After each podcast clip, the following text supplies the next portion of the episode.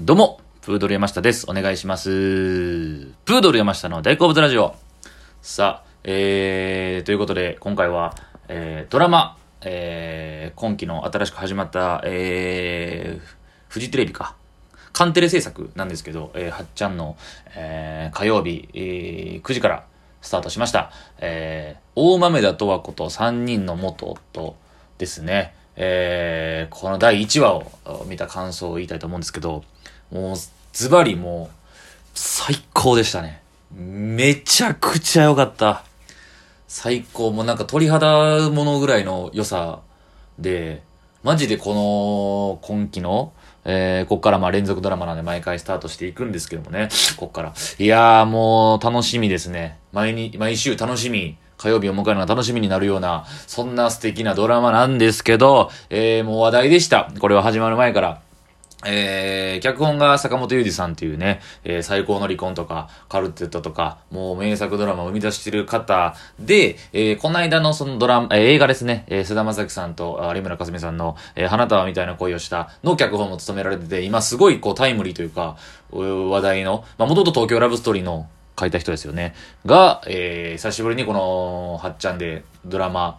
作るみたいな。感じでね、えー、なんですけども、主演が松たか子さんで、えー、で、まあ出てるね、もう一人の松田龍平さんもカルテットで共演してたりとか、まあその辺の坂本雄二ファンの人からしたら待望のみたいな感じもありますし、えー、そう、だから、ね、ざっくりその、キャスト、えー、なんですか、あらすじみたいなのまあ公開されてましたけど、えー、もう前、始まる前から話題になってましたよね。それがいざ始まったって感じなんですけども、えー、まあその、まああらすじですよね。まあもうズバリもうタイトルからして大豆田とわ子と三人の元夫、大豆田とわ子という主人公松たか子さん演じるね、えー、えー、女社長。なんですけど、えー、この人は、えー、過去に3回結婚して3回離婚したというバツさんの女性なんですよね。で、この、えー、3人の元夫と、えー、また、関係というか、えー、また、再び集まることになってしまって、ひょんなことから。そこから物語が始まっていくみたいな感じなんですけども、えー、一人目の夫がその松田龍平さん。えー、で、この一人目の夫との間に、中学3年生の娘が、え歌っていうね、女の子が、えー、生まれてるんですけども、まあ、これの子と、えー、まあ、シングルマザーというか、基本的には、えー、二人で生活してて。で、えー、な感じなんですよね。で、二人目の夫が、えー、東京03の角田さん。ですね。えー、で、三人目の夫が一番若い岡田正樹さんなんですけど、岡田正樹さんとは、えー、同じその建築会社え、の、えー、顧問弁護士なんで同じ職場にいるんですよね。そうそうそう。で、あ、もう嫌でも顔合わせなあかんみたいな。で、二人目の元夫の、えー、角田さんは、えー、カメラマン。なんですよね。そう。で、一人目の一番、えー、松田龍平さんが、えー、レストラン、会社を辞めたんかな？まあ、その辺はなんか多分これからやられるんでしょうけど、会社脱サラかなんかして、えー、おしゃれなレストランを立ち上げた人なんですよ。で、まあ、そのもう、どこから魅力を語っていいのかなと思ったんですけど、まあ、その、この3人の元夫のが、それぞれキャラクターが違うんですよね。えー、一人目のその松田龍平さんはもうモテ男みたいな。えー雰囲気でがすごいみたいな、えー、感じなんですよ。で、ちょっと寡黙やけど、うんまあまあユーモアな感じもあるみたいな、独特の空気感を持ってる人。で、二人目の角田さんは、えー、もう角田さんって言っちゃいますけど、えー、あのえー、すごいこう、ガチャガチャしてるというか、まあまあ言うたらもう、なんかこう、コメディタイプですよね。まあほんまにもうまさしくその角田さんのキャラクターそのまんまみたいな感じ。もう全部ツッコミに回るみたいな。いやだからマジで角田さんがむちゃくちゃ企画になってるというか、その3人とか4人とかでわーって喋る時のこのテンポ感をもうめちゃくちゃこう締めてるというか、ツッコミに回ってるんで、いじられて突っ込むみたいな、マジでこの角田さんしかできひん、めちゃくちゃ空気をも司ってるなってはめっちゃ思いました。ね、ね、本当に。あの、英字新聞のくだりとか最高でしたね、ほんまに。英字新聞の服着てみんなからいじられて英語読まれるっていうの、あれ最高でしたね。めっちゃ面白かったですね。突っ込んでっていう。はい。で、3人目の岡田正樹さんは、えー、若いんですけども、すごいこう、理論的な理屈っぽい人。すごい、えー、こう、何ですか？なんかこう、ああ言えばこう言うみたいな、弁が立つ人で、めっちゃ腹立つ感じやねんけど、多分ね、一番年下で可愛らしいんでしょうね。その可愛げがある感じやから、で、年下夫みたいな感じだったんでしょうね。まあ、どういう経緯で離婚したかとかっていうのは、まあ、ここから多分明かされていくんでしょうけど、いや、やっぱその本でまたその思ったのが、えー、この坂本雄二脚本のその、面白さですよね。セリフの言い回しであったりとか、いや、その、あなたはみたいな声をしたでも思ったんですけど、えー、まあ、最高の離婚僕好きやって、僕カルテットは見てないんですけど、なんかその、わかりますからこれドラマ見た人思うと思うんですけど、なんで今それ言うねんがめっちゃふんだんにあるんですよ。この無駄なところ、ここが最高やなっていう。なんかこう、見てて、これは何のためにあるんやとか、そんなんじゃないんですよ。なんかそ、それってでもめっちゃ人間っぽいなっていうか、実際に人間の、えー、社会というか、現実社会で喋ってることで全てなんか意味があることではないじゃないですか。なんで今お前それ言うねんみたいなことも全然あるわけで、そんなんとかがガンガン脚本の中に入ってて、そう。やし、全員がセンスありすぎるなっていう、そう。面白いですね。もう言葉の返しとかが。うん。テンポとかが。でそこにやっぱ松たか子さんっていうもう、最高のもう、その面白さも兼ね備えて、でも、もう、すごい、綺麗ですよね、ほんまに、松坂さんも、ほんまに。うん。なんか、むっちゃ、その、僕が、すごい偉そうに喋ってるんですけど、ほんますいません。なんかすごい、綺麗な年の取り方しはるなってめっちゃ思いました。うん、43歳らしいですけどね。はい。